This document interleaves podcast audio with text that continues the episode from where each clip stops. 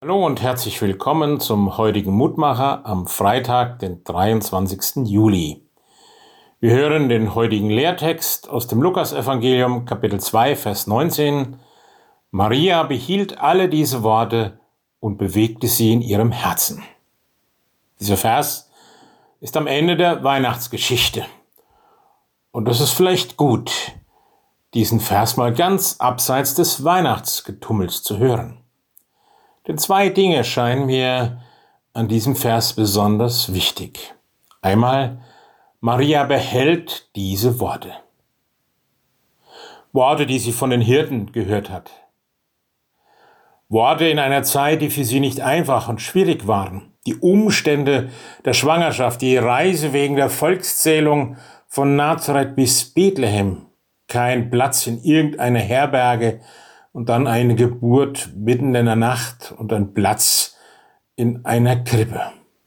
Da strömen viele Worte auf Maria ein.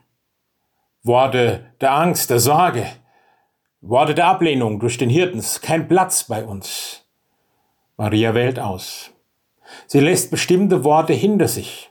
Sie lässt nicht zu, dass diese Worte Raum in ihrem Herzen ausfüllen. Gerade so viel dass sie aufbricht und weiterzieht.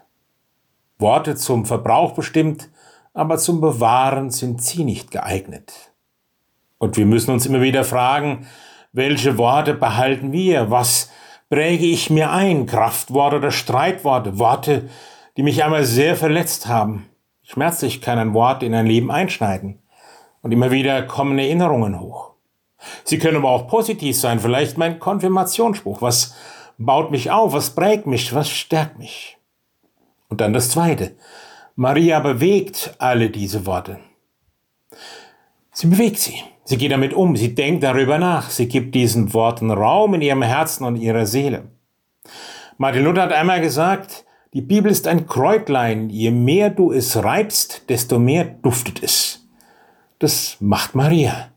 Sie bringt das Wort in Bewegung in ihren Alltag hinein, in ihr Denken und Fühlen. Sie nimmt sich Zeit und hört zu. Und dann kann dieses Wort seine Kraft entfalten. Ja, lieber Herrn Gott, so will ich es lernen von der Maria, dieses Wort zu behalten und zu bewegen, dass es mich stärkt, aufbaut, orientiert, auf den Weg bringt. Auch an diesem Tag. Amen. Es grüßt Sie, Ihr Roland Friedrich Pfarrer.